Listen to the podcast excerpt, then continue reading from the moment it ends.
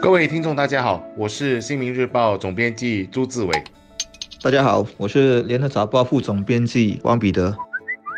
在不到八天的时间，本地就发生了两宗严重车祸。一宗是在去年十二月二十九日，一辆私招车不知何故撞向聚集在乌节路幸运商业中心外的女佣，造成两死四伤。另外一宗就发生在前天，一辆跑车被怀疑逆向而行，造成一名六十九岁的电动脚踏车骑士死亡。两起车祸的司机都已经被捕，但还没有被控。而广东明路的车祸，因为现现场有视频曝光，还牵扯出案中案。原来还有一辆黄色的轿车涉案，而且是涉及碾过骑士后逃离现场。警方正在调查。很多人可能还不知道，从去年十一月起，根据修正后的公路交通法令，驾车人士若危险驾驶，将面临更严厉的处罚。这是去年七月在国会通过的修正法案。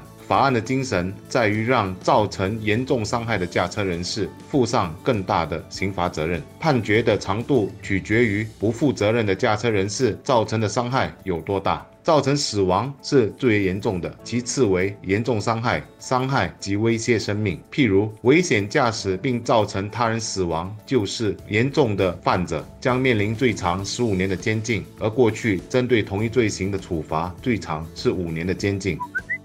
要进一步说明的话，修正了法案增设危险驾驶和粗心驾驶这两个罪名。这些罪名还可以进一步的分为四个等级，对应不同程度的伤害，即死亡、严重伤害、伤害和危机生命。例如，危险驾驶导致他人死亡，初犯的话就可以面对监禁至少两年，最长八年，另外加上禁止驾驶至少十年。重犯者面对监禁至少四年，最长十五年，另加禁止驾驶至少十年。而如果驾驶者在事发时还涉及醉驾或受毒品的影响，原有的刑罚将再加上额外的监禁和禁驾期以及罚款。终归一句话，驾车人士在踩油门的那一刹那，请想一想自己可能要承担的后果，以及他可能会对自己家人所造成的间接和直接的伤害。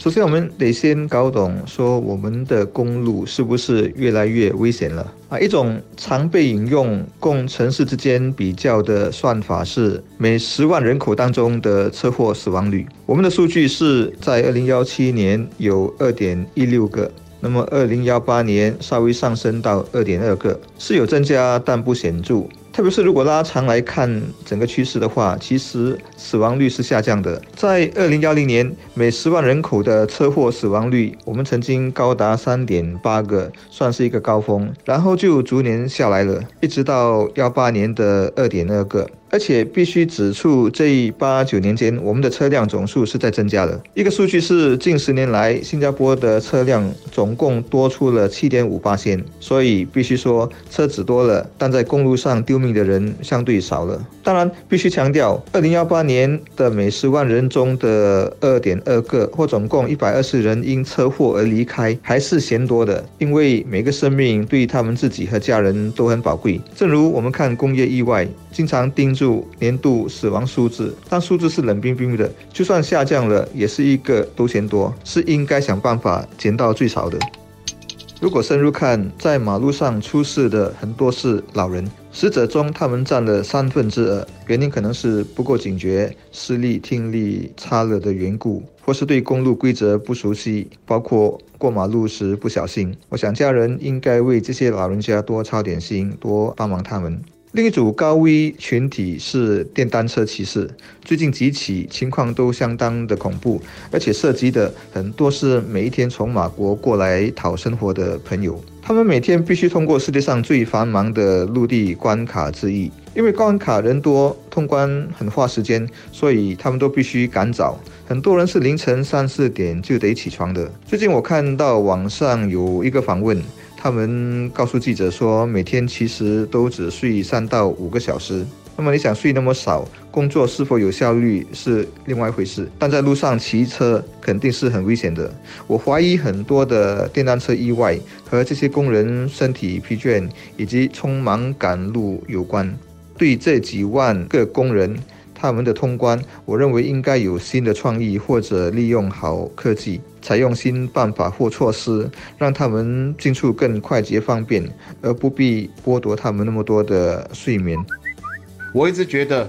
危险驾驶是可以避免的。从法律上来讲，酒驾、毒驾。疲劳驾驶、严重超速以及追逐竞驶等行为，就算是危险驾驶。绝大部分的重大交通事故都是由上述的这几种危险驾驶行为所引起的。所以，我们一定要杜绝这些行为，时刻的提醒自己，在驾车时不要频繁的变道，不要超速，不要冲闯红灯，也一定要礼让行人。说穿了，好的驾驶行为其实就是一种为别人和为自己着想的行为。想一想“己所不欲，勿施于人”这句话，如此，我们坐上车时无怨，行车时无怨，下车也无怨，就此没有怨恨和烦恼，不就安全无事了吗？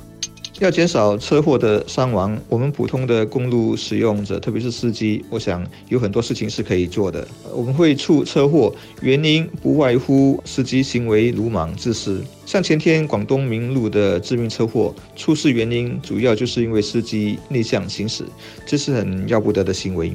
另外是我们的都市生活节奏很快，每个人不管送货、见客户，整天都在跟时间赛跑，而且动不动就感到烦躁。这些因素不但让很多人变成了路霸，很多时候也导致了意外的发生。